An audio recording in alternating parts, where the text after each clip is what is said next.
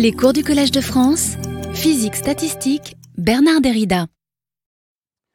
Je vais commencer. Donc aujourd'hui, je vais vous parler du modèle de Sherrington-Kirkpatrick, qui est un sujet euh, qui a occupé les gens pendant beaucoup d'années, pour, lequel aussi il y, a eu, euh, il y a eu bien sûr beaucoup de publications, j'imagine mille ou peut-être plusieurs milliers, et euh, qui est au centre de la théorie des systèmes désordonnés. Et il y a eu beaucoup d'applications. Donc euh, il y, a, la façon dont ce modèle a été résolu par Parisi, dont je parlerai la prochaine fois. Aujourd'hui, je vais essayer de vous expliquer un peu euh, les idées au départ de ce modèle de Sherrington-Kirkpatrick. Et donc les méthodes qui ont été développées se trouvent être euh, utilisées dans beaucoup d'autres sujets. Donc c'est pour, pourquoi c'est un sujet vraiment important. Alors le but du modèle de Sherrington-Kirkpatrick, c'était simplement de faire la théorie de champ moyen euh, du modèle d'Edward Sanderson, des modèles de verre de spin. Donc je vais commencer par parler de, théorie de champ moyen, et puis on va voir comment cette théorie doit être adaptée au problème de verre de spin, et pourquoi c'est devenu un problème euh, important et quelles étaient les difficultés qui sont apparues quand on a essayé de résoudre ce problème. Donc je commence par les équations de champ moyen.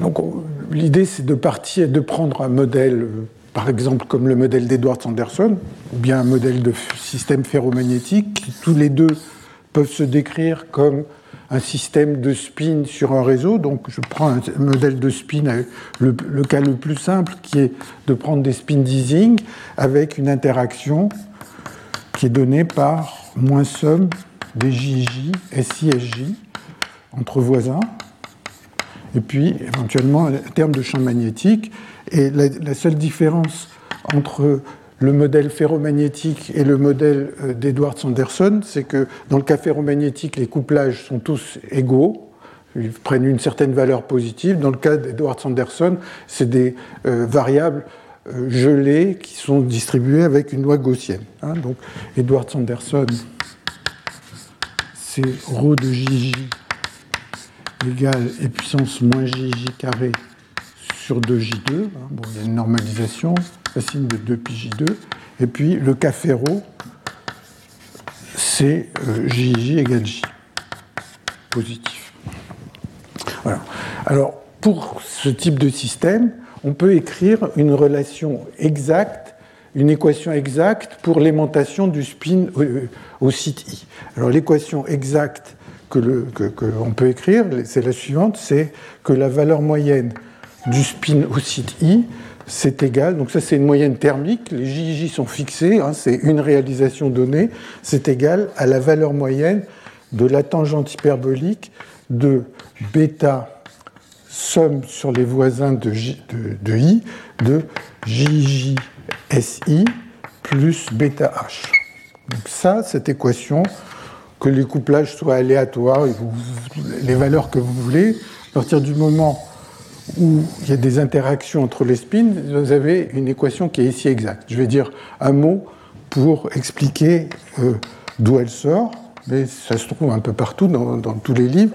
Donc là, il n'y a aucune approximation. Vous pouvez travailler en dimension 3 euh, sur, le, réseau, sur le réseau qui vous intéresse. Alors, bon, je, je le dis rapidement, bien que c'est quelque chose d'assez connu, c'est que une façon d'arriver à cette, relation, c'est de dire que l'énergie d'une configuration, je vous rappelle une configuration des spins, c'est la donnée de tous les spins, donc il y a deux, puissance n configurations, c'est de la forme, on peut l'écrire sous la forme A S' moins B de S'.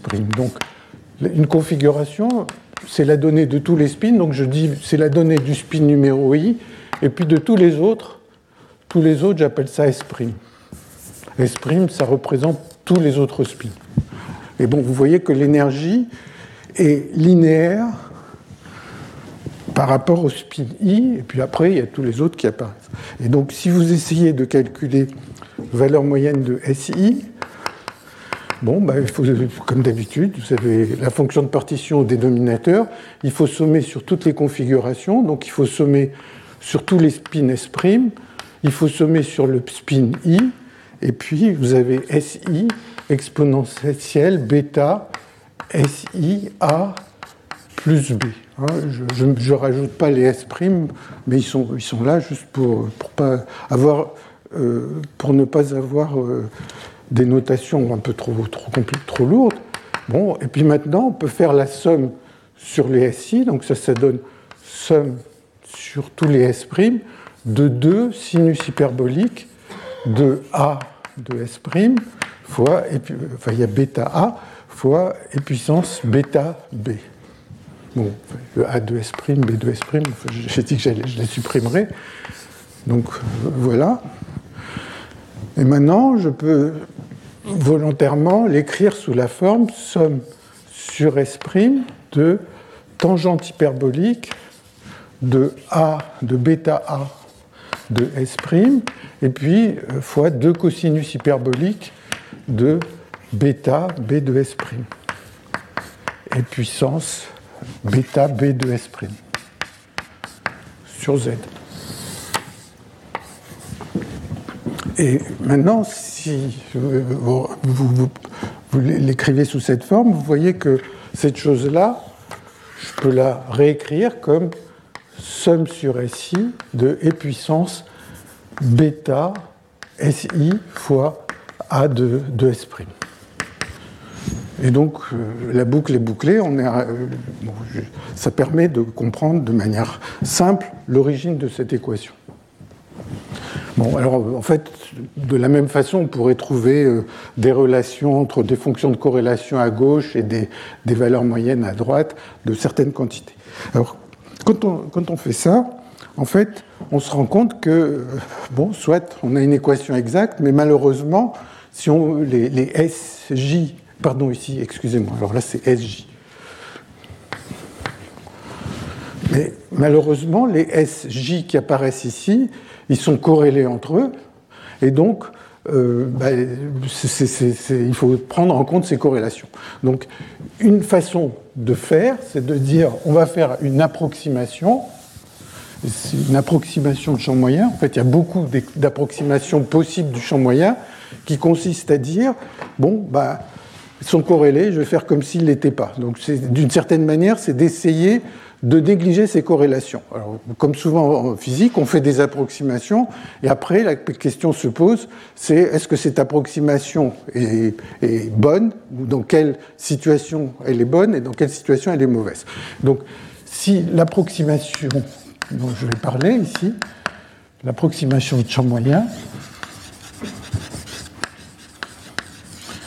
consiste à dire que si j'appelle SI égale MI, eh bien, je remplace cette équation exacte par une équation approchée qui est MI égale tangente hyperbolique de bêta somme sur J de JJ MJ plus H. Donc d'une certaine manière, ce que j'ai fait, c'est simplement remplacer l'argument du, tangent hyperbolique par sa moyenne. Donc ça, c'est une équation de champ moyen, et je vais essayer de discuter, de savoir euh, quels, sont, euh, quels sont ses avantages et ses inconvénients. Alors, c'est une équation qui a été étudiée effectivement depuis très longtemps dans le cas ferromagnétique. Donc le cas ferro, les couplages ne sont pas aléatoires, c'est les JJ qui valent J entre voisins bah, On sait que, par exemple, c'est très mauvais en dimension 1. En dimension 1, c'est très mauvais puisque euh, ce type d'équation, donc pour un réseau en dimension 1, va prédire qu'il y a une transition de phase, alors qu'on sait résoudre le problème en dimension 1 et il n'a pas de transition de phase. Donc c'est très mauvais. En dimension entre 2 et 4, c'est encore euh, mauvais parce que, bon, certes, ça prédit une transition, certes, c'est pas trop mauvais quand on est loin de la transition de phase, mais à la transition de phase, ça donne un mauvais comportement critique. Mauvais exposant.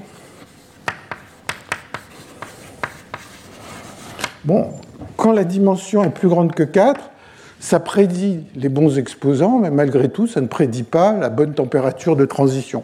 C'est simplement quand on prend un, problème où la dimension devient très grande que ça devient une bonne approximation, que ça devient en fait exact simplement dans cette limite où la dimension tend vers l'infini. Ou bien il y a une autre limite où ça permettrait de calculer l'énergie libre, c'est si le nombre de voisins, enfin bon, les deux, c'est si le nombre de voisins devient très grand. Et, du, point de vue mathématique, c'est pas très étonnant parce que vous voyez ici que quand j'ai beaucoup de voisins, eh bien, je vais avoir une loi des grands nombres. Je vais ajouter une somme d'un grand nombre de termes, je vais avoir une loi des grands nombres, et donc la somme va être essentiellement euh, remplacée par, euh, par la moyenne.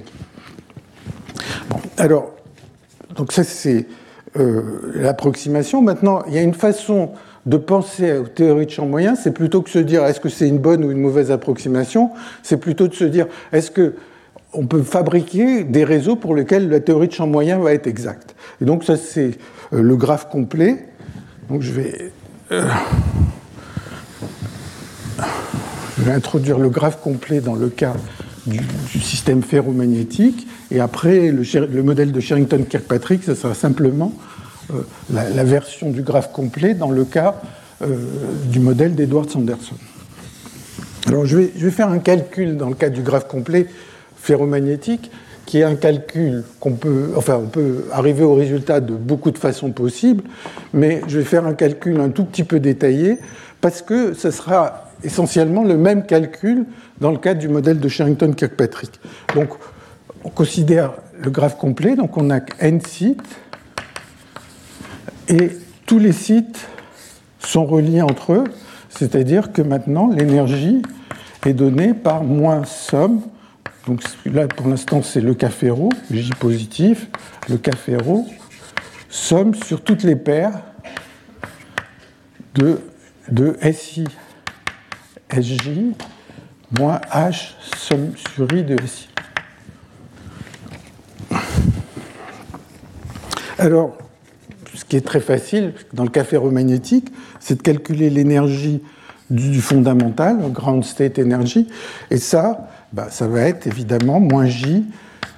Une façon de trouver l'état d'énergie minimum, eh bien c'est simplement d'aligner tous les spins, et puis fois J, oui, moins H fois N.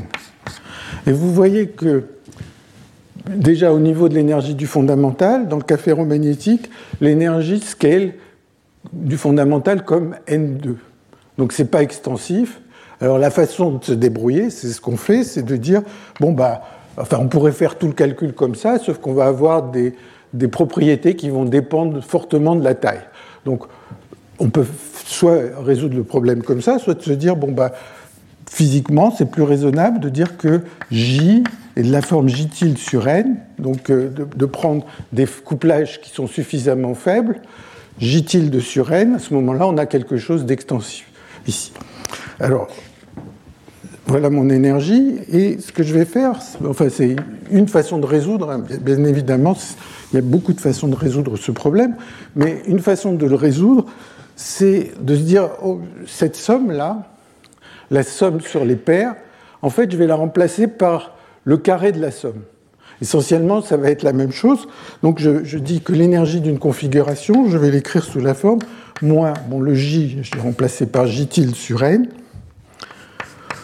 fois somme sur i de SI au carré moins n moins h somme de SI. Donc, essentiellement, quand je suis passé de là à là, quand j'ai pris le carré ici, il y a les termes diagonaux euh, dans le carré, puis il y a les termes non diagonaux, les termes non diagonaux sont là, et je pense que j'ai oublié un facteur 2 ici, mais à part ça, euh, voilà une façon de l'écrire. Et maintenant, je vais essayer de faire un calcul de la fonction de partition. Et vraiment, il y a une idée dans le calcul que je vais faire qui est, qui est centrale dans ce qui va suivre, dans le modèle de Sherrington-Kirkpatrick, c'est que à ce stade-là, tous les spins sont couplés entre eux. Et je vais faire une transformation qui va faire que tous les spins deviennent euh, indépendants au prix d'une intégrale gaussienne. Donc je, je, vais essayer de faire ça peut-être par là, parce que je voudrais le garder pour la suite. Donc je dis la fonction de partition, qui est la somme sur toutes les configurations. Bon, ben, il va y avoir le terme qui vient ici, il y a n sur n, donc qui va se simplifier. Donc je vais, avoir quelque chose qui va me donner e puissance moins bêta j tilde sur 2. Puis je veux sommer sur tous les spins.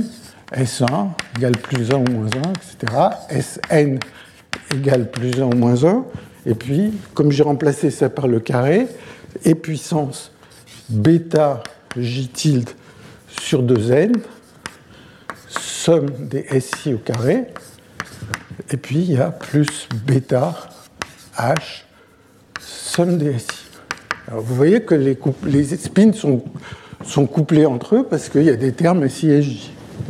Alors la façon de faire, c'est de se débarrasser de ce carré en, introduisant une intégrale gaussienne. Donc, je, dis, voilà, ce z, bon, cette partie-là ne va pas être très intéressante, elle ne va même pas être extensive, mais on l'écrit sous la forme suivante. je, je, mets les facteurs de devant qui ne vont pas avoir beaucoup d'importance, sur 2pi, et puissance moins bêta j tilde sur 2, et puis, donc il va y avoir ces sommes S1 égale plus 1 ou moins 1, Sn égale plus 1 ou moins 1, et puis une intégrale de m de e puissance moins bêta j tilde m carré n sur 2 plus bêta j tilde somme des SI, euh, il y a m qui traîne quelque part, plus m plus,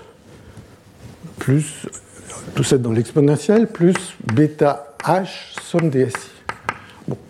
Donc c'est l'exponentielle de tout ça.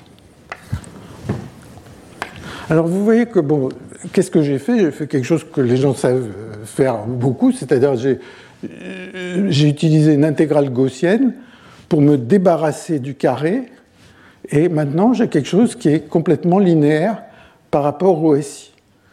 Et donc je, vais, je peux, à ce stade-là, faire la somme sur tous les SI, parce que c'est juste chaque spin SI, il connaît, voit plus du tout les autres spins, et il est dans un champ qui est BTH plus bêta J tilde M. C'est tout ce qu'il voit. Donc la somme sur tous les spins qui sont là se fait, et ça donne Z égale, bon, ces facteurs qui ne m'intéressent pas beaucoup, et puis intégrale dm de e puissance moins bêta j tilde m carré n sur 2. Et maintenant, la somme sur tous les s se fait immédiatement, c'est facile, et c'est 2 cosinus hyperbolique de bêta j tilde m plus bêta h, le tout à la puissance n. J'espère que je ne me trompe pas. Donc voilà une expression qui est exacte, hein, si on ne s'est pas trompé, j'espère que je ne me suis pas trompé dans les, préfacteurs qui sont là, c'est une expression exacte pour la fonction de partition sur ce graphe complet. Alors, plusieurs commentaires. D'abord, euh, il se passe quelque chose de sympathique, c'est-à-dire que vous voyez que n maintenant, qui était le nombre de spins, bah, il peut être entier, il peut être, euh, il peut être non entier. J'ai une formule valable pour tout n ce qui va m'intéresser, c'est n grand. Je dis ça parce qu'on va voir plus tard que le même phénomène se passe dans les systèmes de verre de spin. C'est-à-dire qu'on avait au départ une formule où il y avait des, quantités qui étaient simplement définies pour les entiers, et puis tout d'un coup, hop, ça devient valable pour toutes les valeurs de n. Alors, c'est une formule. Maintenant, si je m'intéresse, ce qui est en général le cas, à des systèmes très grands, eh bien, cette expression va être dominée par le terme le plus, grand. Ça va être une méthode du col. On intègre sur une fonction de ce petit m, et puis la valeur qui va dominer, quand n est grand, ben, elle va entièrement dominer. Et donc, quand n est grand, log z sur n va être donné par le maximum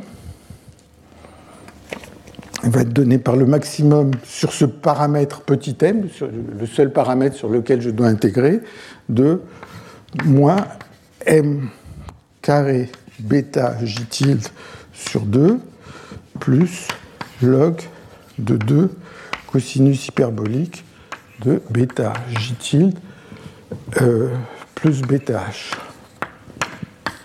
Donc, donc voilà ce, modèle qui est bien connu, qui mais voilà la, solution de ce, système. Alors après, on peut essayer de voir quelle équation vérifie ce, petit m. Si on, regarde l'équation que ça vérifie, ben, il faut chercher le maximum par rapport à m. Excusez-moi, là j'ai oublié un m. Je vais le rajouter. Bêta jm. Et quand vous cherchez euh, le, m qui va rendre ça maximum, vous tombez sur m égale tangente hyperbolique de bêta jm plus bêta h, qui est exactement une formule de champ moyen comme celle que j'ai montrée tout à l'heure, enfin plutôt si c'est des j tilde, et si, si vous revenez euh, à la valeur de j, vous allez tomber comme euh, l'équation de champ moyen qui était écrite tout à l'heure. Bon, donc euh, voilà, à part de dire que l'équation est valable pour tout n, vous voyez que ce à quoi on aboutit, c'est. Il y a deux choses à retenir de ce que je viens de faire. C'est d'une part, on aboutit à ce que l'énergie libre est donnée par le maximum sur une fonction d'un nombre, on va voir que dans le cas des verres de spin, ça va être euh, le maximum sur plusieurs nombres, mais on va voir. Et l'idée de départ, c'était qu'on avait une somme sur toutes les paires et on l'a transformée. Euh, on, l'a transformé en, un carré, et ce carré, on l'a défait pour séparer ce qui se passait sur chacun des spins. Alors maintenant, j'en viens au modèle de Sherrington-Kirkpatrick.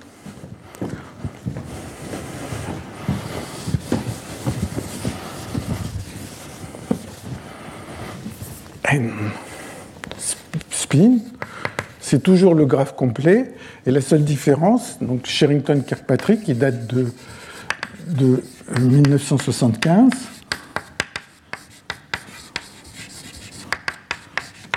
bien, euh, il va y avoir des couplages JJ, SISJ, e, d'une configuration donnée par ça.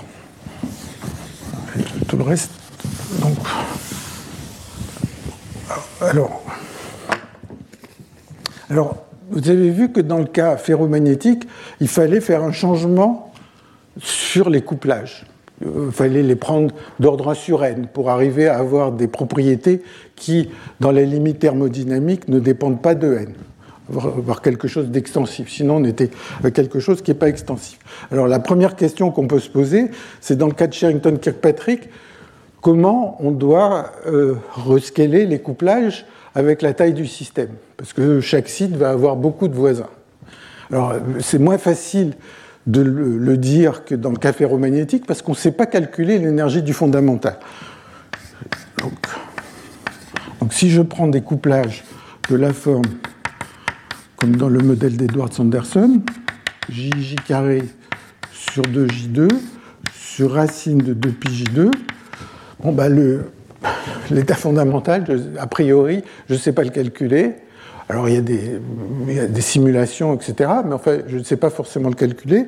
Mais ce que je vais vous montrer, c'est qu'en fait, si je prends l'énergie du fondamental pour ce problème que je divise par n, en fait, je peux trouver sans trop de difficulté deux bornes qui sont toutes les deux proportionnelles à racine de n.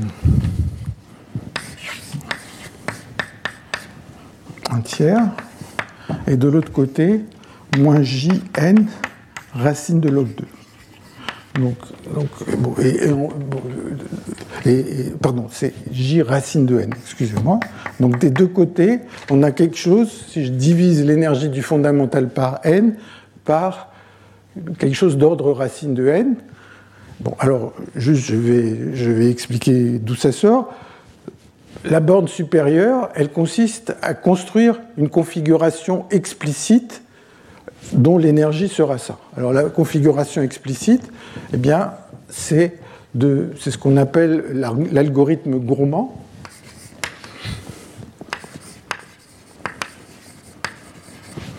Gourmand, donc je pense que c'est le mot gourmand, en anglais c'est greedy.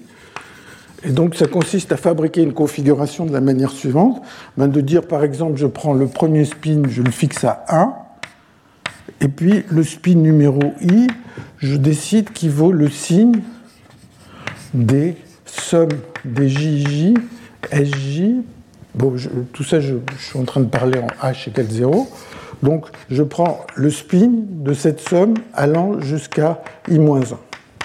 Donc, au lieu de, chercher l'énergie du fondamental du système global, bah, je dis, bon, le premier spin, je mets n'importe comment. Le deuxième, j'essaye de le mettre dans le champ créé par le premier. Le troisième, dans le champ créé par les deux, premiers, etc. Donc, voilà le SI. Alors après, ben, vous voyez que les couplages, les JJ et les, et les S, euh, les JIJ et les SJ, les SJ dépendent que des, J, des, couplages précédents. Donc SI dépendent que des couplages avec des spins précédents. Donc ces quantités-là sont indépendantes. Donc ici j'ai le signe d'une somme de variables aléatoires qui sont des gaussiennes. Donc je peux faire des calculs. Bon, je vous épargne le, calcul qui, est assez simple, enfin bon, qui demande deux, trois lignes, et vous trouvez cette borne. Alors l'autre borne, elle, est, donc ça c'est juste en, alignant à chaque étape un spin dans le champ de ses voisins. L'autre borne, l'autre borne, elle est simplement se poser la question de elle consiste à se poser la question, donc toujours je, travaille à h égale 0, quelle est la probabilité qu'une configuration, je prends une configuration C quelconque, est une énergie E? Bah, Ici j'ai une somme de variables aléatoires, il y en a n, n-1 sur 2, donc ceci, ça va être une gaussienne avec une variance qui est n, n-1 euh, sur 2 fois la variance euh, de départ qui était J2 fois 2. Euh, donc c'était 1, puisque j'ai ajouté des variables gaussiennes qui avaient cette variance. Je ne mets pas les préfacteurs, ça n'a pas beaucoup d'intérêt. Et donc vous voyez que le nombre moyen euh, de configuration d'énergie E, ça va être 2 puissance n et puissance n2 sur, je dis n2 J2, J2 les deux sont bons, hein?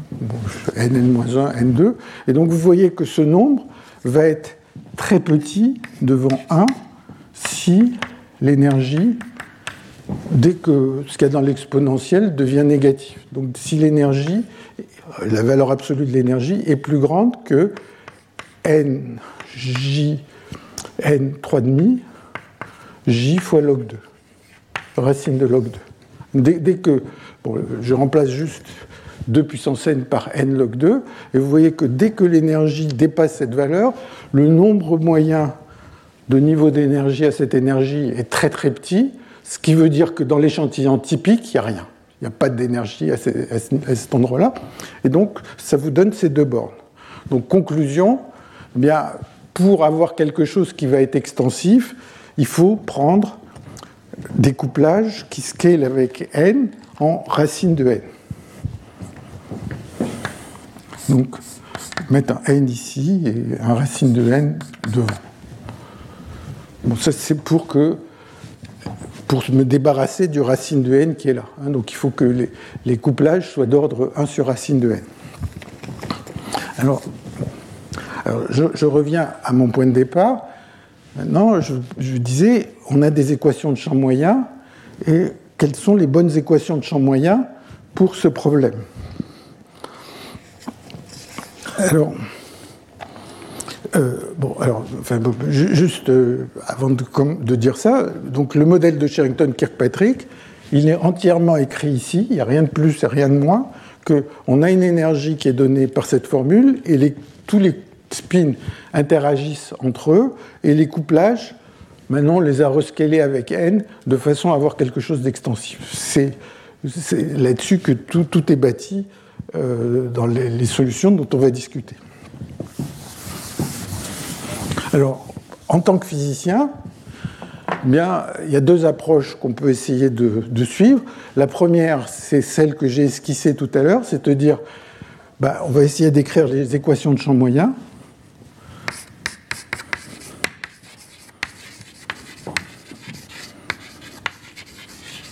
Et la deuxième, ça va être d'utiliser la méthode des répliques. Donc je vais commencer par parler de ces équations de champ moyen, et après je vais parler de la méthode des répliques.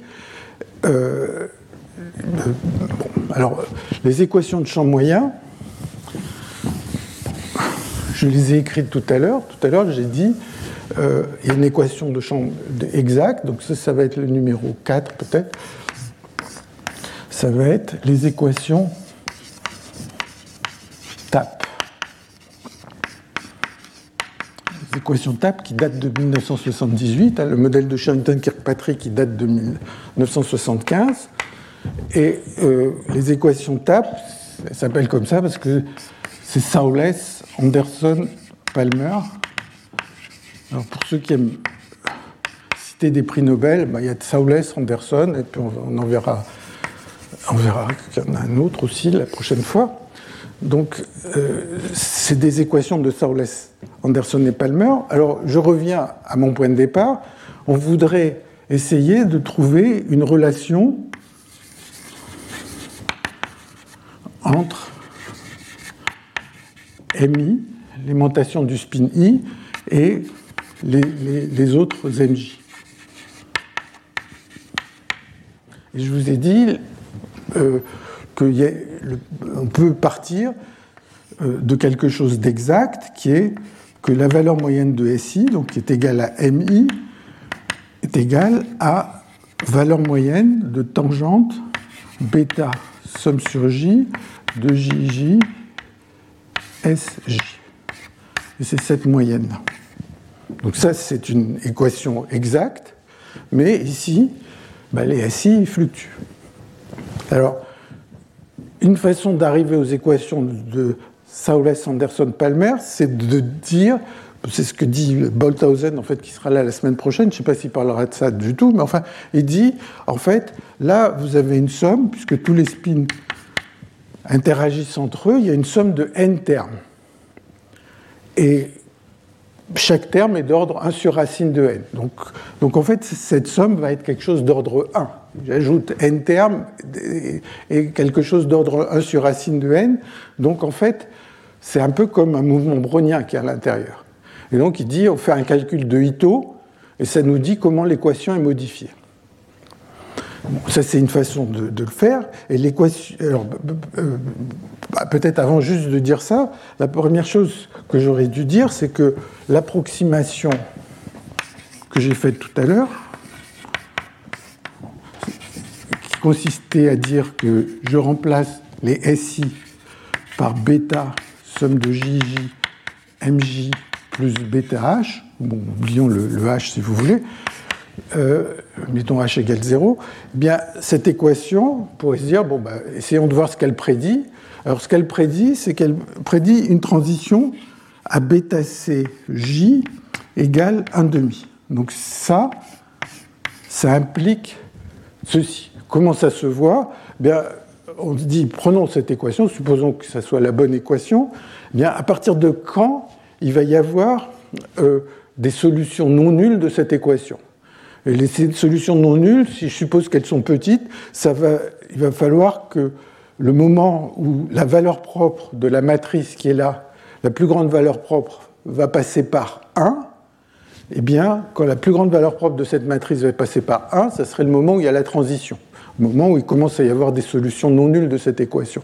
Alors là, c'est une matrice aléatoire, on sait beaucoup de choses sur les matrices aléatoires, on sait où se trouve la plus grande valeur propre de ces matrices aléatoires, bon, c'est quelque chose de, connu, et on arrive à ce que le bêta C prévu serait donné par 1,5. Donc ça, c'est une conséquence de cette approximation. Et ce résultat, il est fou. Donc cette équation de champ moyen, elle est sûrement pas la bonne. Et ce qu'ont euh, introduit euh, euh, Anderson, Palmer, c'est de dire ah ben c'est pas la bonne équation. La bonne équation de champ moyen, c'est l'équation suivante. Encore une fois, ce que j'ai dit tout à l'heure, c'est que des gens comme Bolthausen disent que ça sort simplement d'un calcul de Ito, c'est que c'est mi égale tangente hyperbolique de bêta somme sur j de jj mj moins mi somme sur j de jj carré bêta 2 a moins mj carré. Et ça, c'est les équations TAP. Alors, il y, a beaucoup de. Dans la littérature, il y a plusieurs façons d'y arriver. Peut-être que Marc, tout à l'heure, en parlera un peu.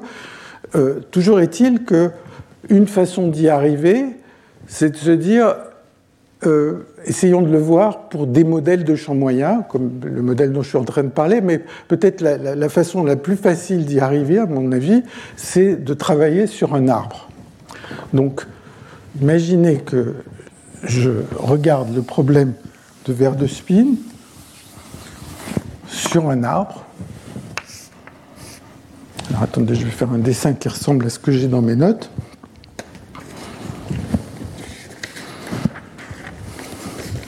Donc, imaginez que mes spins, ils sont sur un arbre.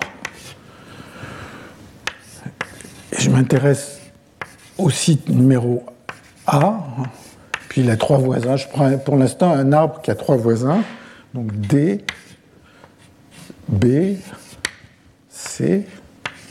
Puis cet arbre, il peut continuer ou ne pas continuer comme je veux. Donc, problème de verre de spin sur un arbre. Et mon but, et de dire est-ce que je peux trouver une relation entre l'aimantation du spin A et puis, euh, j'aimerais bien écrire ça comme une fonction de l'aimantation des voisins, de rien d'autre. Et, je voudrais que ceci, contrairement à ce que j'avais dit précédemment, je ne veux pas que ça soit une approximation. Je voudrais vraiment arriver à relier l'aimantation du spin central alimentation des autres de ses voisins. Trouver quelque chose, une équation compliquée ou une équation simple, je préférerais qu'elle soit simple, mais peut-être je ne vais pas y arriver. Enfin, je voudrais trouver une équation comme ça. Alors, en fait, je peux trouver cette équation et je peux la trouver relativement facilement, sauf qu'elle va être un peu compliquée, mais vous allez voir, c'est assez facile de le faire. Donc, une façon de faire consiste à faire la chose suivante c'est de dire, prenons non pas ce problème, mais un problème où il y a quatre spins simplement. D, B, Tout ça porte les noms d'un peu de méthode de cavité, enfin ça dépend un peu des auteurs, mais imaginons que je regarde juste ce problème, mais qu'au lieu d'avoir toutes ces branches qui traînent, sur le site B, je rajoute un champ HB, sur le site D, je rajoute un champ HD. Sur le site C, je rajoute un champ, euh, un champ HC. Euh, D'accord? Donc là, maintenant, j'ai un problème où il y a 4 spins, rien de plus. Donc tout peut se calculer. Les formules vont être un peu tordues, je ne vais pas les écrire, mais manifestement, MA va être une fonction de découplage. Hein. donc ici, j'appelle JB le couplage avec B, JD le couplage avec D, JC, pardon, JC le couplage avec C. Bon, bah, l'aimantation du spin A va dépendre de tous ces couplages, JA, JB, JC. Hein, ils peuvent être tous les mêmes ou tous différents. Et puis, il va dépendre de HB, HC, HD. Hein, il n'y a que ça. Donc, l'aimantation du spin A va être donnée par une certaine fonction, L'aimantation du spin B, ben, il va être une autre fonction. L'aimantation du spin C aussi, l'aimantation du spin D là. Et donc, vous voyez qu'en fait, j'ai quatre nombres qui dépendent de trois paramètres HB, HC, HD. Donc, si j'essaye de les éliminer. Bon, alors c'est ça qui conduit à des formules compliquées, souvent. Eh bien, si j'essaye de les éliminer, je vais trouver une relation précise entre MA, MB, MC, MD. Et donc ça, ça va être vraiment les équations qui sont valables pour ce petit système. Alors maintenant, vous pouvez dire, bon, ben, il a résolu un problème de 4 speed. Bon, mais ce n'est pas ça forcément qu'on voulait écouter. Alors, le point, c'est que si je prends cet arbre, et maintenant que j'enlève toute la partie centrale, donc je garde juste un demi-arbre, enfin un morceau d'arbre ici, une branche ici, une branche là, donc la partie C, la partie D et la partie B, et puis j'ai oublié la partie centrale, eh bien, pour cette partie B, je peux imaginer d'avoir pu calculer ZB et ZB- sont la fonction de partition de ce morceau si le spin B était plus et si le spin B était moins.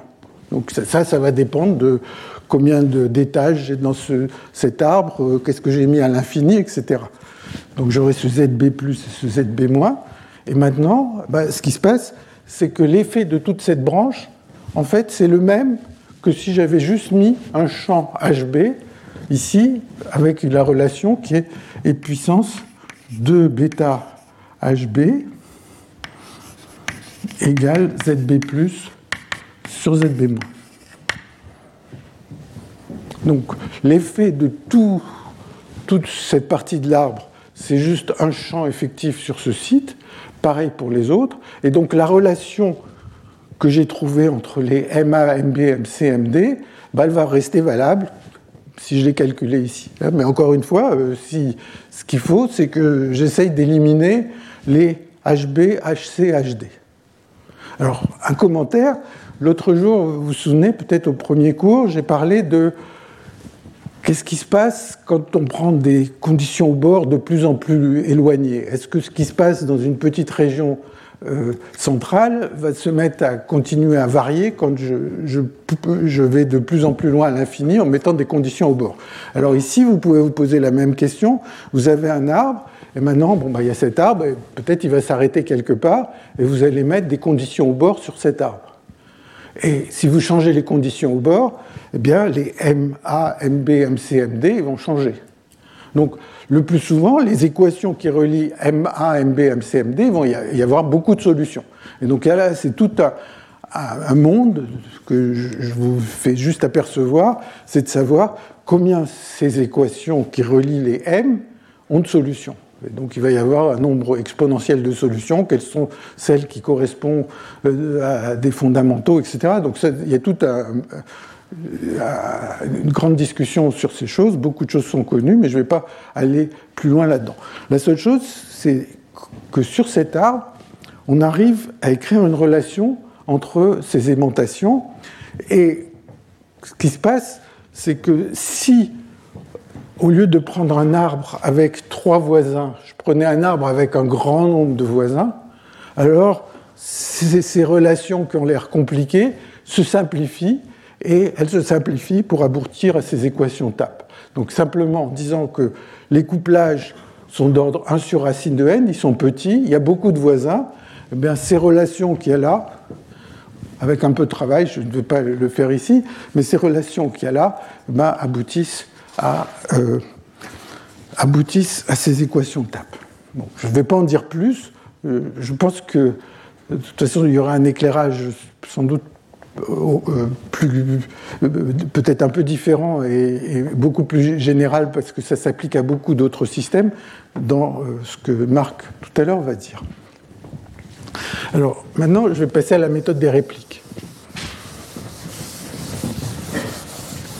Euh, bon, juste un commentaire, c'est que aussi, c'est que si on s'intéresse au moment où les M petits peuvent être solutions. Donc on cherche est-ce qu'il y a une solution pour des m petits. On trouve maintenant que BTSJ est égal à 1. Et donc on a une transition qui est plus à 1,5 mais à 1, qui, qui va être la bonne transition. Alors la méthode des répliques.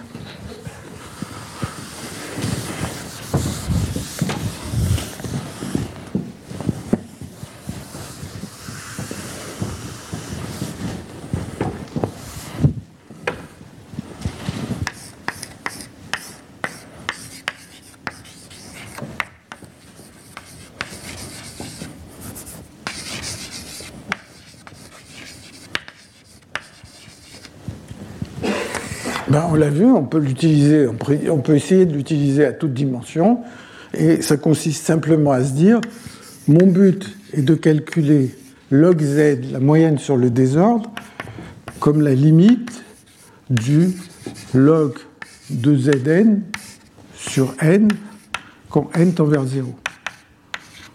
donc ça c'est une, relation, euh, il suffit de développer le log en puissance de n, et ça pose aucun problème d'arriver à cette relation.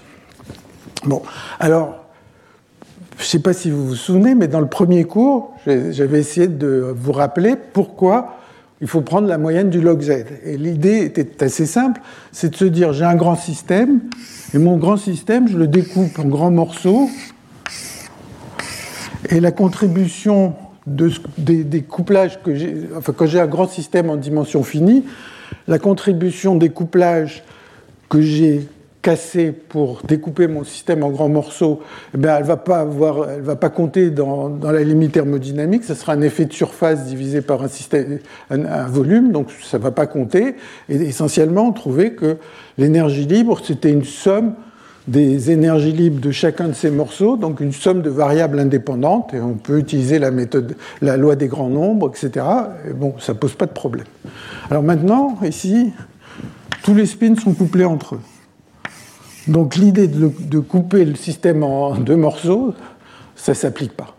Malgré tout, depuis 1975, euh, euh, ben, les, gens euh, étudient le modèle Sherrington-Kirkpatrick et euh, veulent moyenner le log z.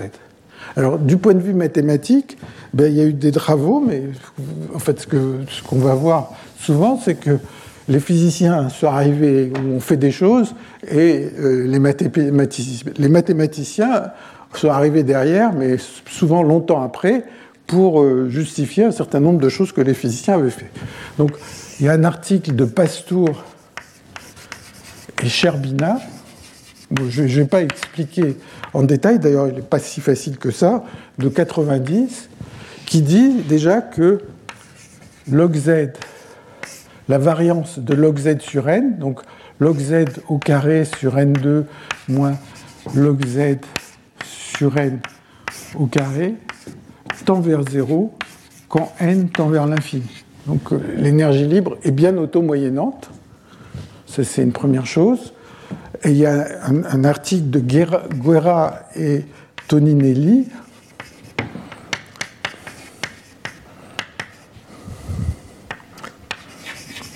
qui date de 2000, 2002 euh, et qui dit que log z euh, sur n a une limite. Bon.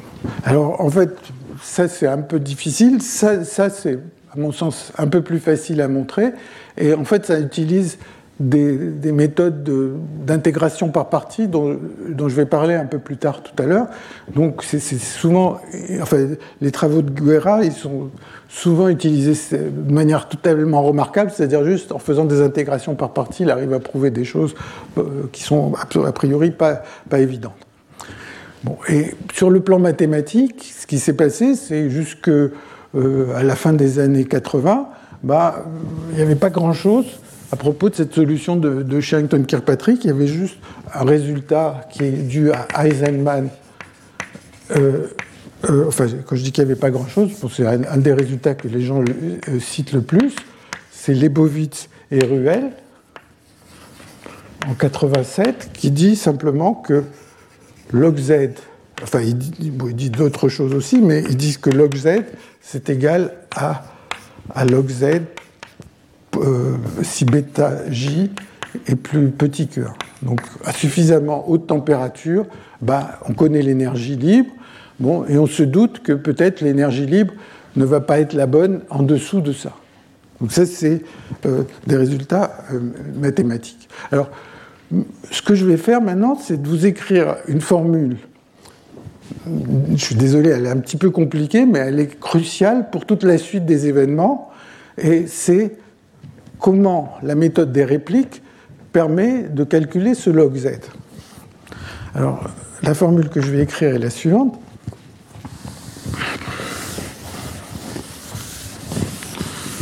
je vais, je vais essayer d'expliquer comment on l'obtient.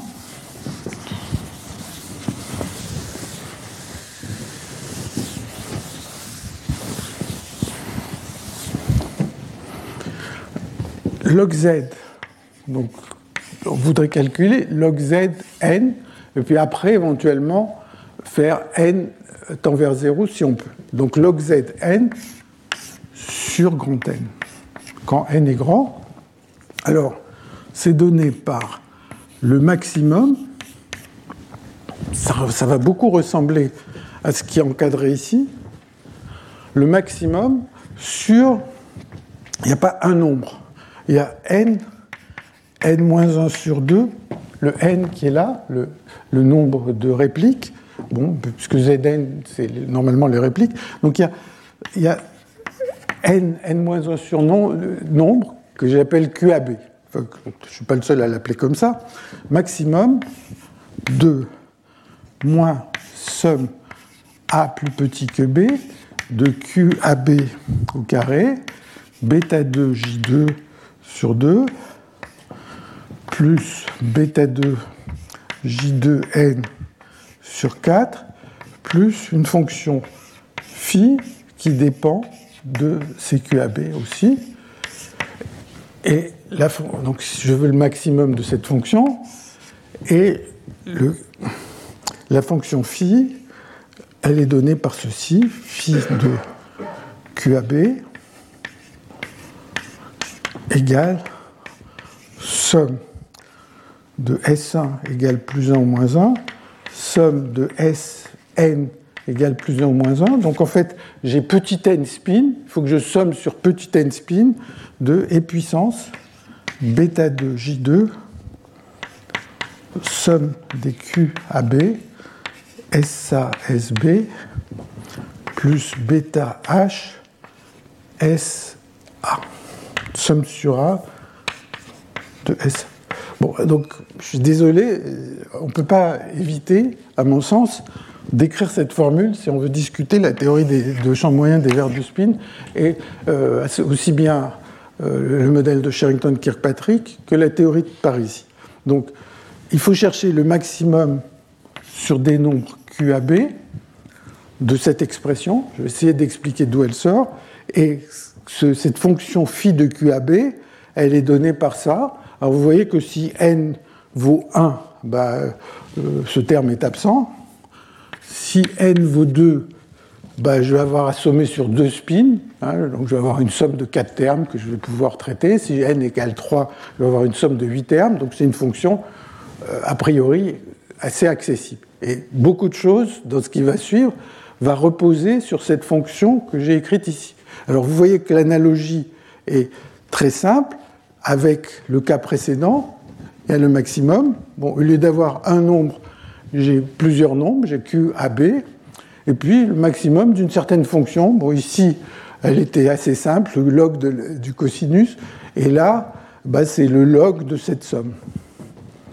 D'ailleurs, si vous prenez le cas n égale 2, petit n égale 2, eh bien, c'est aussi un cosinus hyperbolique. Donc, donc voilà la, formule, si vous voulez, de départ. Alors juste un mot pour expliquer comment on part du problème de Sherrington-Kirkpatrick et on arrive là. Je ne vais pas, vais pas euh, remplir le tableau de calcul, je pense que ce n'est pas utile. L'idée est assez simple.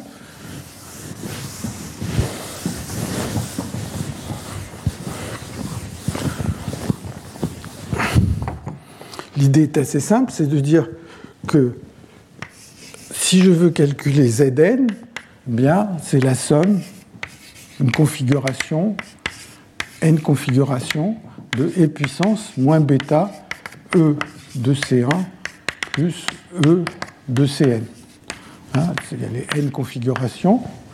Et donc, quand je vais effectuer cette somme, ça revient à dire ben, la première configuration, il y a il y a grand n spin, la deuxième, il y a grand n spin, etc. Donc ça va être une somme sur des SIA avec I compris qui valent plus 1 ou moins 1, donc sur beaucoup de spins, I va de 1 à n et A va de 1 à petit n. hein, puisque j'ai fait n copies du même système. Et de quoi? De e puissance bêta. Bon, je, laisse tomber le champ magnétique pour l'instant, parce que c'est pas là qu'est le problème. Somme de A égale 1 à N de SIA, SJA. Voilà, I inférieur à J. Bon, donc pour l'instant, bah, j'ai juste écrit les, énergies là. Et maintenant, si je moyenne ça sur le désordre,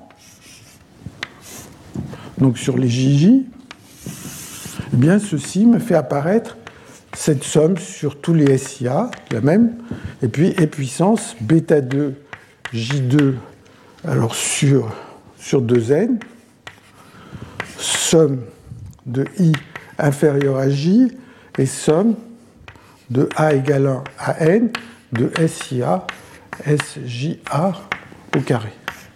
Bon, je ne mets pas le champ magnétique juste pour ne pas euh, rallonger la sauce, mais le, champ magnétique ne pose pas de problème du tout.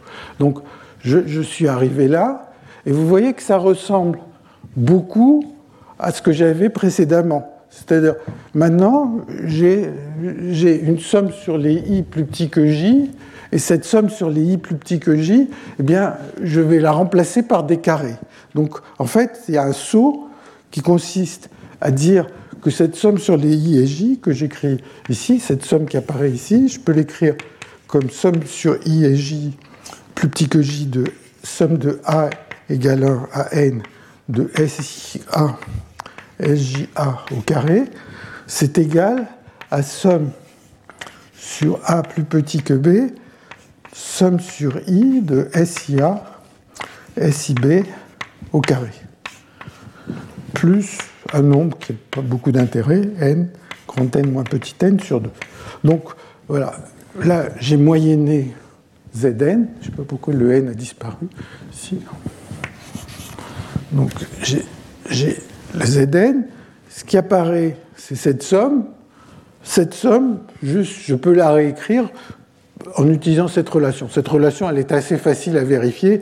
Il y a deux sortes de termes là-dedans. Il y a les termes diagonaux, A égale B, et il y a les termes euh, euh, non diagonaux. Et bon, il suffit, on, se rend vite, on se rend compte assez vite que les termes non diagonaux sont les mêmes des deux côtés. Les termes diagonaux, ils valent tous 1. Donc en fait, il suffit de compter comme il y a de termes de, chaque côté pour avoir la relation. Donc c'est juste une identité qui ne pose pas du, tout de problème. Donc vous voyez, j'essaye de calculer Zn, je moyenne, je tombe là-dessus, et ce que j'ai transformé, c'est cette somme sur I et J avec une somme sur AB, et là j'ai des carrés. Mais je n'ai pas un seul carré.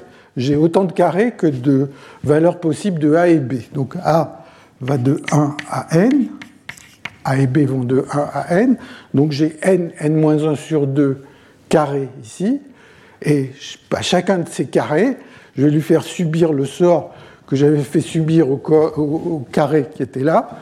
Il y avait un carré, ah, j'ai pris une intégrale gaussienne, et je m'en suis débarrassé, et je me suis retrouvé avec un problème sur un seul site puisque cette, transformation ici m'a découplé les sites. Et là, c'est exactement la même chose. En remplaçant cette somme par ce carré et en utilisant cette intégrale gaussienne, eh bien, j'arrive à découpler les spins. Donc en fait, là maintenant, j'ai plus qu'un problème sur un seul site, un seul site. Bon, mais sur ce site, comme j'ai des répliques, sur ce site, il n'y a pas un seul spin, il y a petit n spin. Donc c'est pour ça que cette fonction est un peu compliquée. Et le prix aussi que j'ai payé, c'est qu'il y avait n, n-1 sur 2 carrés ici, et donc pour défaire chacun de ces carrés, il a fallu que j'utilise une fonction, une, variable QAB. C'est rien de plus, c'est vraiment euh, la copie de ce qu'on a fait tout à l'heure. Alors, j'en viens à la solution. Alors, le point, c'est je voudrais trouver le maximum de ça. Bon. Donc, ça, c'est le point de départ de l'article de Sherrington-Kirkpatrick. Et vous voyez que au départ, j'ai n, n-1 sur 2 variables QAB, mais à la fin, ce que je voudrais, c'est log z C'est-à-dire, je voudrais que n tend vers 0. Donc il faudrait que je fasse quelque chose pour que cette matrice, euh, ces, nombres-là, n, n-1 sur 2, cette matrice QAB, si vous voulez, eh bien, il faut que je fasse quelque chose pour pouvoir dire ce qui se passe quand le nombre n'est pas entier. Donc ça, c'est la solution symétrique des répliques de Sherrington et Kirkpatrick, dont je vais parler maintenant.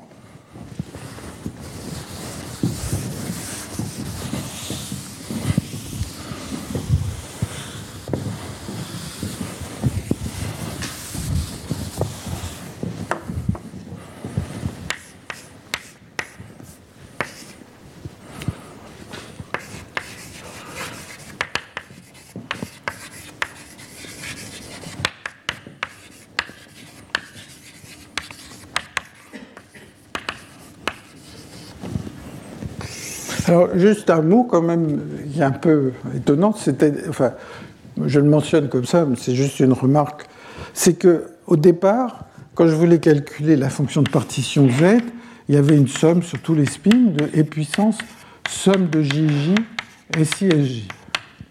Et on voulait qu'il y ait beaucoup de spins comme ça. Et si vous regardez ce que j'ai à faire ici, bah, a priori, j'ai une somme semblable, puisque e puissance quelque chose des QAB a priori quelconque fois SASB. Donc, l'impression d'être sur le même problème, sauf que maintenant, le nombre de répliques est très petit, et même il va être zéro, ce qui, il va falloir donner un sens à ce qui se passe quand ça vaut zéro. Mais autrement, si j'avais une formule fermée dans ce cas-là pour n quelconque, bon, ben, j'utiliserais la même formule ici. Alors toujours, est-il que la solution symétrique des répliques, qui est, due à Sherrington-Kirkpatrick en 75, ben, elle, fait quelque chose euh, d'assez euh, raisonnable, c'est de se dire, bon, ben, là j'ai une matrice, supposons que quand je vais chercher ce maximum, tous les QAB sont égaux. Euh, cherchons ceci, quand tous les QAB sont égaux, Et donc il postule ou il suppose que le maximum va être donné par quand tous les QAB sont égaux. Alors, si tous les QAB sont égaux, vous voyez que j'ai bêta 2 J2 fois Q fois SASB. Donc, si je sors le Q, en fait, ça, revient exactement au problème ferromagnétique qu'on a vu tout à l'heure, puisque maintenant, toutes les paires de spins ont le même couplage entre elles. Et le problème avec n spin ferromagnétique, on l'a vu, il est encore au tableau, on peut le résoudre, et on peut le résoudre euh, avec ces intégrales quand n est, égal, est grand, ou quand n est petit, ou quand n est plus petit que 1, puisqu'on a une formule explicite pour tout n. Là, j'ai une formule pour tout n. Donc, donc, quand tous les q sont égaux, ben, essentiellement, le résultat, il suffit d'utiliser ce qui est écrit là-bas, et donc je, je vais l'écrire on trouve que, donc ça c'est la solution de Sherrington-Kirkpatrick, log de Zn est égal à ben, max a priori, max sur cette valeur Q de, ben, je réécris n bêta 2 J2 sur 4, log Zn sur grand N, euh, fois 1 moins Q carré, moins N2 bêta 2 J2 Q2 sur 4. Et puis, c'est vraiment la même solution qu'il y avait tout à l'heure, plus log de intégrale. Bon, traditionnellement, on prend intégrale dz, lieu d'être. Euh, euh, euh, attendez, d'où vient cette intégrale? Attendez, c'est log de e puissance moins z2 sur 2 racine de 2pi 2 cosinus hyperbolique de bêta j racine de qz plus bêta h, le tout à la puissance n. Bon, cette intégrale, elle, provient du fait que j'ai euh, que, j'ai essayé de défaire, quand tous les q sont égaux, les QAB sont égaux, j'ai essayé de défaire ce carré. Quand j'ai défait ce carré, bah, j'ai eu besoin d'une intégrale, un peu comme on l'a fait tout à l'heure. C'est-à-dire, quand on était ici, on, a, fait, on avait une intégrale sur m au lieu d'être m, maintenant c'est z. Donc ça, c'est la solution de Sherrington-Kirkpatrick pour n quelconque, a priori, avec une hypothèse, qui est cette hypothèse que tous les QAB sont égaux à Q. Alors maintenant, on peut se poser la question, euh, qu'est-ce que ça prédit? Alors, bah, on peut calculer, donc une fois que, une fois que j'ai écrit cette formule, qui est donc euh, la réduction du problème de départ qui est là, au cas où la matrice, tous les éléments de la matrice sont égaux. Donc une fois que j'ai écrit ça, bah, je peux analyser ce qui se passe quand bêta J est très grand, quand bêta J est très petit, euh, est proche de 1, quand Q est petit, quand Q est grand, etc. Bon, après, c'est juste, j'ai une formule, là, il y, a, le N, il y a, Q, et après, j'analyse ce qui se passe. Alors, regardons ce qui se passe.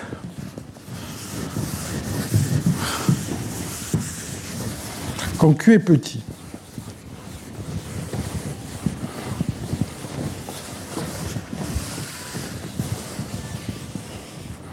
Alors, quand Q est petit, bon, bah, tout ça, ça se développe. Alors, j'écris le résultat, c'est Zn, bloc de Zn. Donc, hein, je commence avec Q petit sur grand N. Ça va être le maximum. Donc maintenant, puisqu'il n'y a plus qu'un seul paramètre, c'est le maximum sur Q. Et puis, si on fait le calcul, on trouve n log 2. Donc c'est juste une des conséquences de cette formule. J2 sur 4, plus n, n-1, bêta 2, J2 sur 4, bêta 2, J2 moins 1, fois Q2, plus terme en Q3 que je n'écris pas. Donc ça, c'est pour Q petit. Et donc, vous voyez que bah, il y a la solution Q égale 0 et puis ici, il y a un terme en Q2. Et le, coefficient du terme en Q2, il va changer quand bêta J vaut 1. Donc ça me dit que l'optimum qui était à Q égale 0, peut-être qu'il ne va plus être le bon, euh, le, bon maximum, puisque bêta va, croiser 1. Donc ça me donne une idée que bêta J égale 1, euh, ça va être la valeur critique. Bon. Euh, si je suppose qu'il y a une transition du second ordre, parce que si, Q se mettait à sauter à des valeurs grandes, euh, je ne pourrais rien dire. Bon.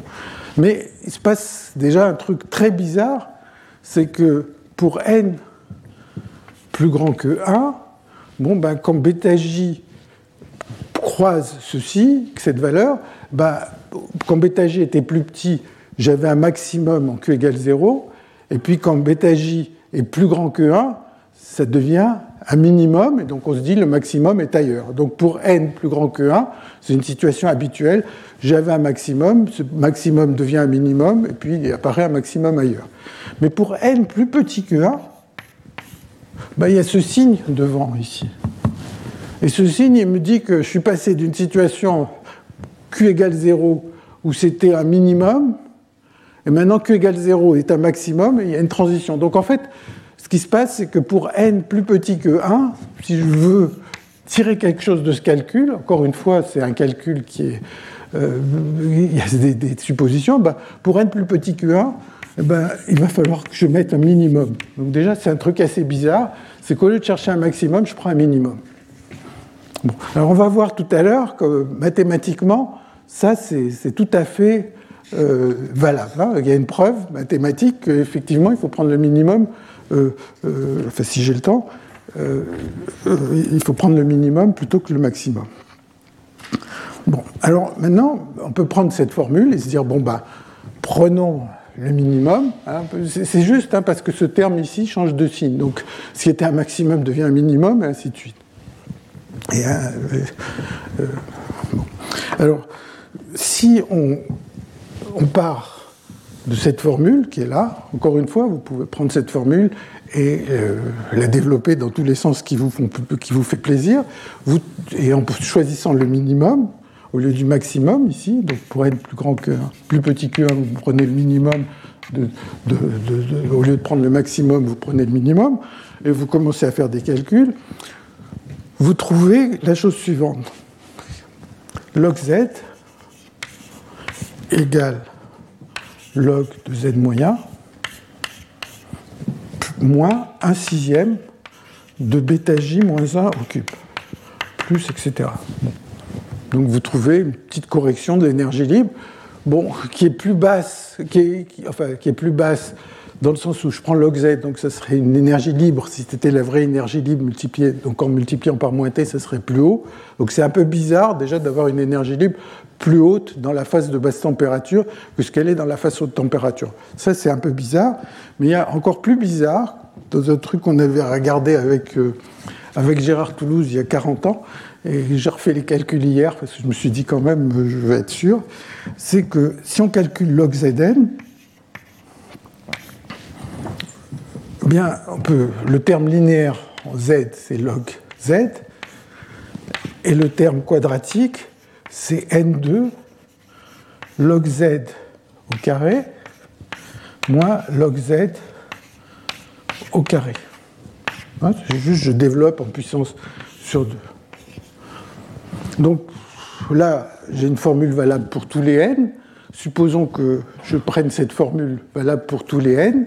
Eh bien, près de la transition, je peux essayer de voir ce que ça vaut. Donc, euh, je calcule le log de Zn à partir de là, quand bêta est proche de 1. Donc, hein, vraiment, il y a une formule. Il faut juste prendre la peine de, faire des petits calculs avec cette formule. Et ce qu'on trouve, c'est que ce terme-là, quand on prend donc plus hein, ordre de n3, etc., bah, ce terme, il vaut moins n2 sur 12 bêta moins 1 puissance 4. Donc il est négatif, on trouve une variance négative. On a fait la transition. Dès qu'on passe la transition, la variance de l'énergie libre calculée par cette méthode est négative, ce qui est du point de vue mathématique euh, un peu gênant. Dernière euh, chose, en fait c'est la chose la plus célèbre et connue du modèle de Sherrington-Kirkpatrick, c'est qu'on peut se dire qu'est-ce qui se passe quand bêta J tend vers l'infini, c'est-à-dire on est très basse température, et on, trouve que log Z moyen égale bêta J, enfin quand bêta J est grand, racine de 2 sur pi, moins 1 sur 2 pi, plus petit taux de 1 quand bêta J devient grand. Alors, bah, ça, ça, prédit une, équation, une valeur de l'état fondamental E grand 7 qui est égal à moins J euh, sur N, moins J racine de 2 sur pi, qui vaut, bon, j'ai pas noté, euh, si ça vaut à peu près 0.798. Donc on, trouve une certaine énergie du fondamental. Euh, 0.798 fois J, bon, qui est, un peu différente, mais enfin, c'est pas si catastrophique par rapport à, ce que donnent des simulations numériques. Donc c'est 7, 9, 9, 8 au lieu de 7, 6, 3. Bon, c'est pas, pas très grave. Mais la gravité, c'est ça. C'est que ceci, c'est l'entropie du fondamental, et on a une entropie négative. Et donc le calcul de Sherrington-Kirkpatrick à basse température donne une entropie négative, et donc sans doute ça ne peut pas être la solution correcte. Alors, à côté de cette entropie négative, on peut également calculer la variance, euh, la variance de log z.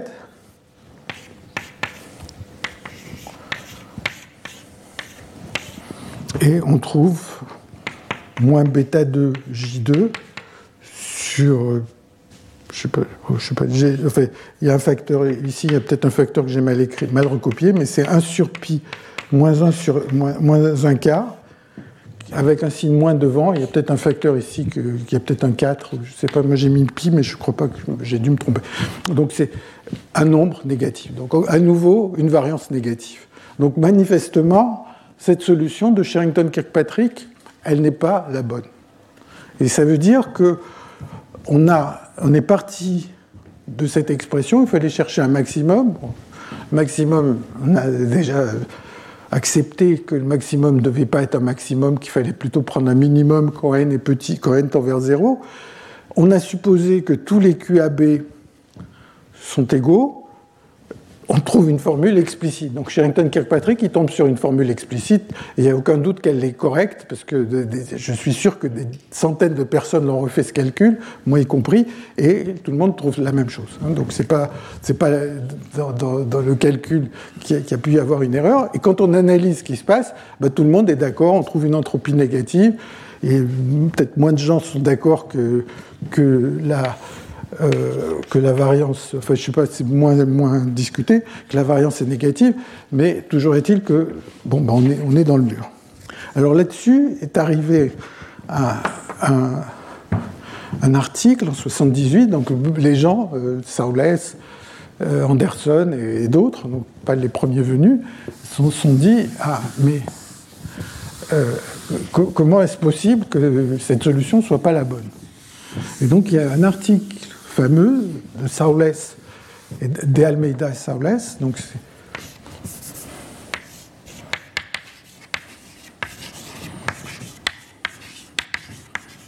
ah, c'est dommage que j'ai effacé la, formule de bon je la réécrirai Saules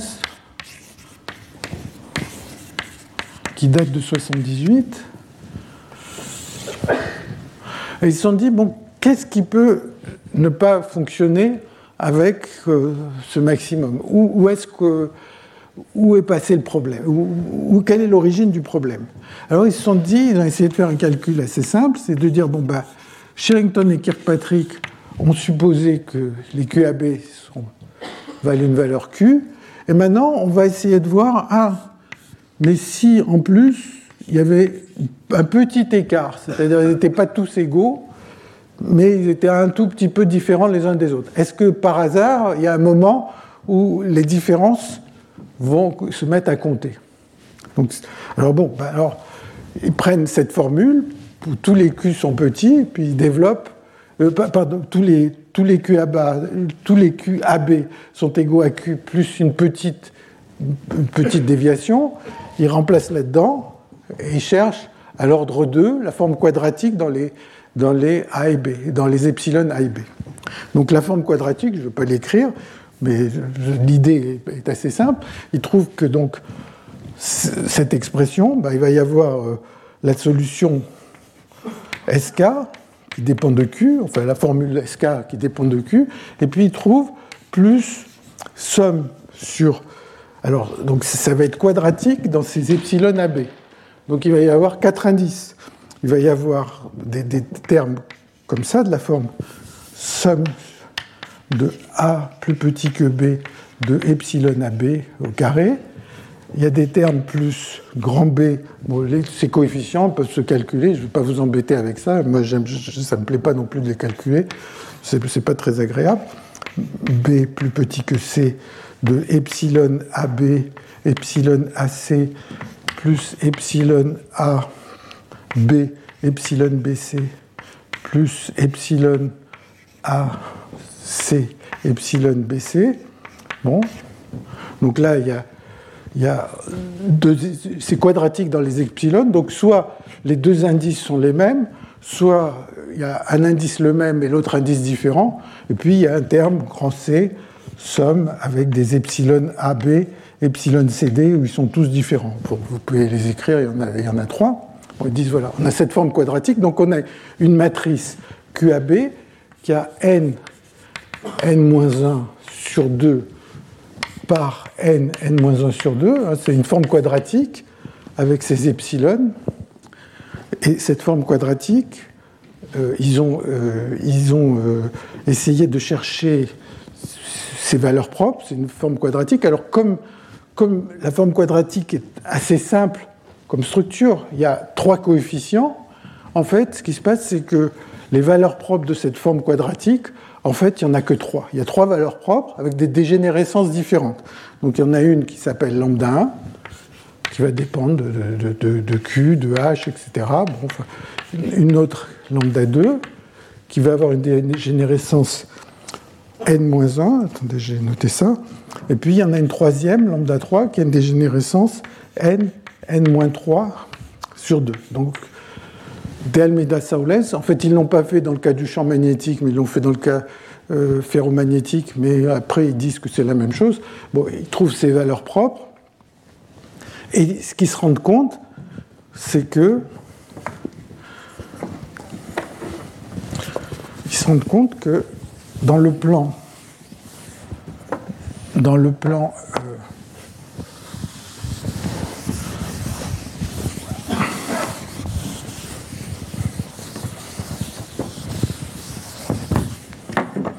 dans le plan H température, il y a une ligne, donc ils ont l'expression explicite, euh, qui n'est pas très très compliquée, mais ça ne sert à rien de l'écrire ici. Il y a une, donc bêta, c'est 1 sur bêta, il y a une ligne qui s'appelle la ligne de Almeida-Saules, et quand on traverse cette ligne, lambda 3 change de signe. Donc ils disent, ben voilà, vous avez supposé que tous les QAB sont égaux. Bon, à un moment, quand vous passez cette ligne, quand vous êtes à suffisamment haute température, il n'y a pas de problème. Et quand vous croisez cette ligne, ah, à ce moment-là, euh, il y a une valeur propre euh, qui a changé de signe. Donc ça veut dire que ce qui était stable ne l'est plus. Alors en fait, hein, tout ça, il faut avoir dans la tête que les maximums sont devenus des minima, etc. Mais bon, euh, la, stabilité qui pouvait exister d'un côté de la ligne n'existe plus de l'autre côté de la ligne. Donc ça, c'est la ligne de De Almeida Saules, euh, qui se calcule, qui a une expression que j'ai là dans mes notes, mais je, pense que ça n'intéressera euh, pas, pas, grand monde de, de la voir. Mais une des choses majeures que ça prédit, c'est qu'il y a une transition quand h est différent de 0. Donc si l'idée que la solution Sherrington-Kirkpatrick est bonne à droite de, cette ligne, hein, il y a la même ligne de l'autre côté, si, euh, vous croyez que la solution de Sherrington-Kirkpatrick est bonne à droite de cette ligne, eh ben, vous pensez qu'il va y avoir une transition, même quand le champ magnétique est nul, et non nul, vers une autre Alors, est-ce que c'est vrai que la solution Sherrington-Kirkpatrick est la bonne au-dessus de cette valeur? Ben, Talagrand l'a montré, un des premiers travaux de Talagrand, c'était de montrer que la formule de Sherrington-Kirkpatrick, il y a un certain domaine suffisamment loin où elle est correcte. Donc, ce n'est pas que la, formule est correcte et, fausse pour toute valeur de la température. Ils ont montré qu'elle était correcte jusqu'à un certain, euh, certain endroit. Puis après, il y a eu des preuves successives sur lesquelles je vais revenir.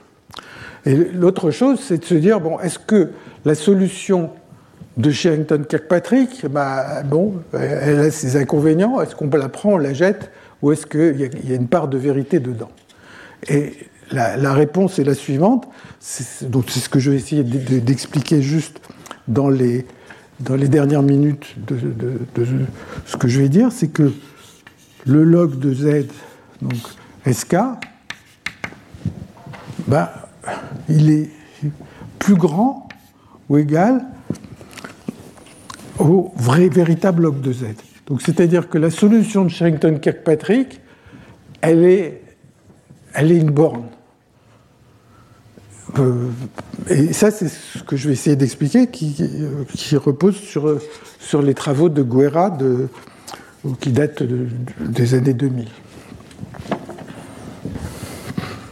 Donc c'est la borne de Guerra. Je vais terminer là-dessus aujourd'hui.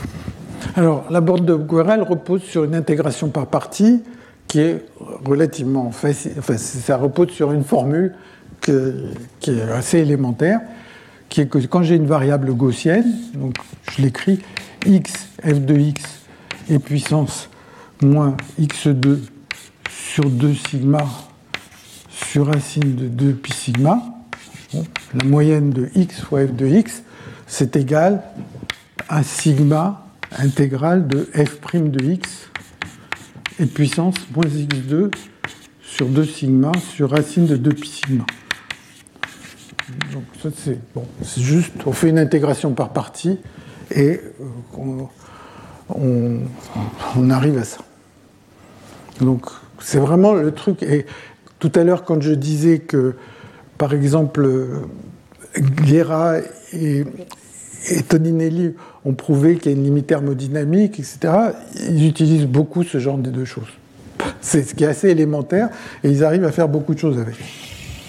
Alors, l'idée de Guerra, c'est une idée d'interpolation. Donc, il dit essayons de considérer un système, le système qui m'intéresse. Bon, je, pense que. Oh, je, vais pas forcément. Bon, je vais mettre le champ magnétique, ça fait rien. Donc, ça, c'est le modèle de Sherrington-Kirkpatrick. Et puis, euh, éventuellement, avec somme sur I de HSI. Et puis, je vais essayer de l'interpoler entre ce problème-là et un problème plus simple qui est celui-là, donc somme de GI, SI, j'ai mis un J là, et, euh, euh, et donc il essaye de, d'interpoler entre le problème qui est à gauche qui m'intéresse et le problème, un problème facile où les spins ne seraient pas couplés. Et la façon dont il fait ça, c'est qu'il met moins racine de 1 moins t ici, et ici, moins racine de q fois... Euh, attendez, non, non, non, je me suis trompé. Je mets moins racine de t ici, et met ici moins q, racine de 1 moins t, somme de GI SI. Et les, les, couplages JJ, c'est les mêmes que dans le modèle Sherrington-Kirkpatrick, et les G sont juste des variables gaussiennes. GI carré sur 2, 1 sur racine de 2pi. Donc, donc essentiellement, ça c'est un problème. Donc si T vaut 0, bah, c'est un problème facile, tous les spins sont découplés. Si T vaut 1, c'est le problème de Sherrington-Kirkpatrick qui m'intéresse dès le départ. Alors, il appelle psi indice t le log de la fonction euh, psi de t, bon, de, la fonction de partition zt pour ce problème. Hein. donc il a un problème où il y a un paramètre supplémentaire qui est t. Alors, vous voyez que psi de 0, psi de 0, bah, les spins sont, sont découplés. Donc la, théorie est facile. Hein, donc, la fonction de partition, que ça vaut 0, c'est un produit sur chacun des spins, i égale 1 à n de 2 cosinus hyperboliques de bêta racine de q euh, j, gi plus h, plus bêta h. Hein, donc, pour l'instant, le q qui est là, Guerra il prend un q quelconque. Hein. Vous prenez la valeur qui vous fait plaisir et on, fait le calcul comme ça. Donc le z psi de 0, il est facile, il vaut intégrale des g ou des z, enfin, des g sur racine de 2pi et puissance moins g2 sur 2 log du cosinus hyperbolique. Racine de q, bêta j, euh, g plus BTH. Donc ça, c'est facile. Et le, et le grand truc que fait Guerra, c'est de calculer dψ sur dt et de montrer que le dψ sur dt, il est forcément plus petit que bêta 2 j2 sur 4 a moins q carré, ce q qui est là. Donc le paramètre q qu'il a mis, dit voilà, donc la chose un petit peu compliquée, ça va être de montrer cette inégalité. Mais si j'ai cette inégalité, ben vous voyez qu'à ce moment-là, psi de 1, qui, ce qui m'intéresse, psi de 1, c'est le modèle euh, de Sherrington-Kirkpatrick, eh bien, ça sera plus petit ou égal à bêta de J2, ah, pardon, là, c'est pas moins Q carré, c'est 1 moins Q carré. Le carré, il est à l'extérieur. 1 moins Q au carré, plus le psi de 0. bon, si vous avez noté les formules que j'avais écrites tout à l'heure quand n est petit, ça, c'est exactement la solution SK. Donc, la seule chose, c'est de montrer cette inégalité. Et une fois que cette inégalité est montrée, eh bien, on a montré que la vraie, on a montré que la vraie solution, elle est plus petite que le SK pour toute Q. Il n'y a même pas besoin d'optimiser sur le Q. Comme c'est plus petit pour tous les Q, à moi de choisir le, le, Q le plus petit, celui qui va rendre les choses minimum ici. Donc on voit apparaître que le minimum va, être important. Enfin, le mieux que je peux faire, c'est de prendre le Q qui minimisait la fonction tout à l'heure, hein, puisque euh, ici, le, résultat est vrai pour tous les Q. Alors juste, je termine en, en quelques mots pour dire comment on montre cet aspect-là. Alors, donc comment on montre que la dérivée par rapport à psi est donnée par est, plus petite que ça. Alors, bah, ça c'est ce qu'a fait Guerra et c'est pas très compliqué. C'est simplement de faire le calcul. Donc ZT. Alors. Peut-être là.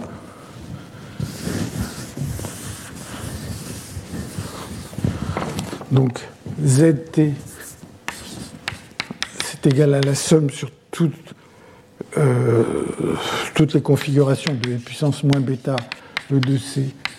Voilà. Bon, donc si on dérive des sur dt, bah, euh, euh, donc psi, hein, c'est le log, donc il va y avoir, j'écris, je désolé, hein, je dépasse de, deux minutes, 1 sur n, bêta sur 2, il y a somme, quand je vais dériver par rapport à ce t-là, je vais avoir un résultat. Quand je vais dériver par rapport à l'autre t, je vais avoir un autre résultat. Donc c'est i plus petit que j, de j, j, si, sj, et puissance moins bêta t, e de c sur zt.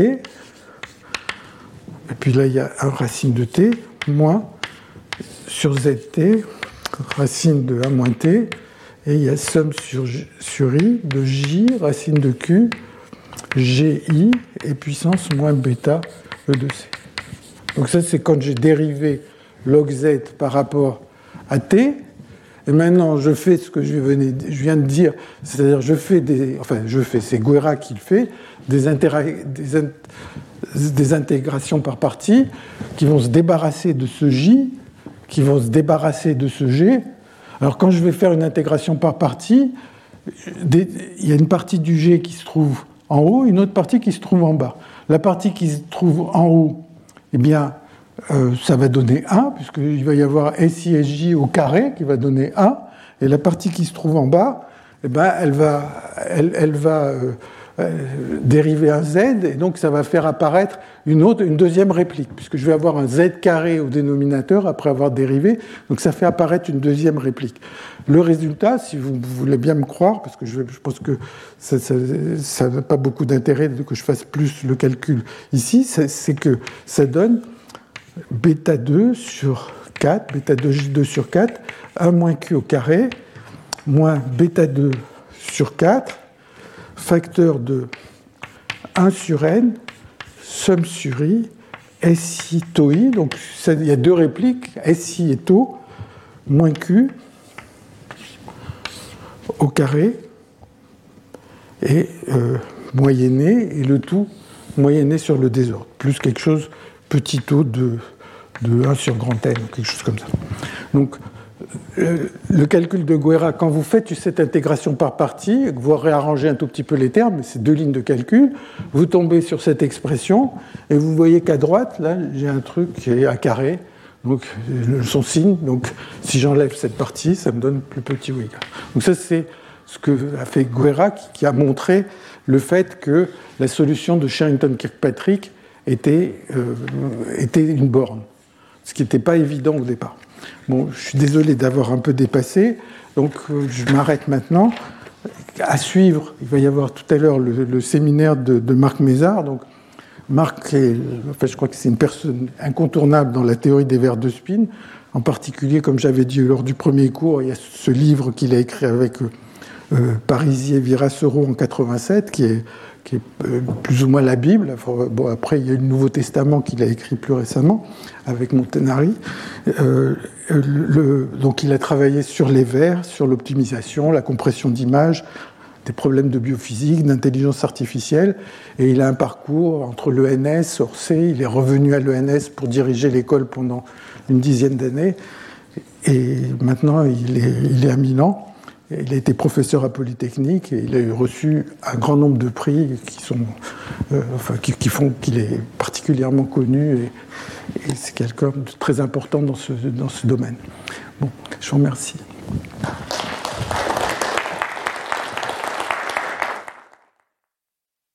Retrouvez tous les contenus du Collège de France sur www.colège-2-france.fr.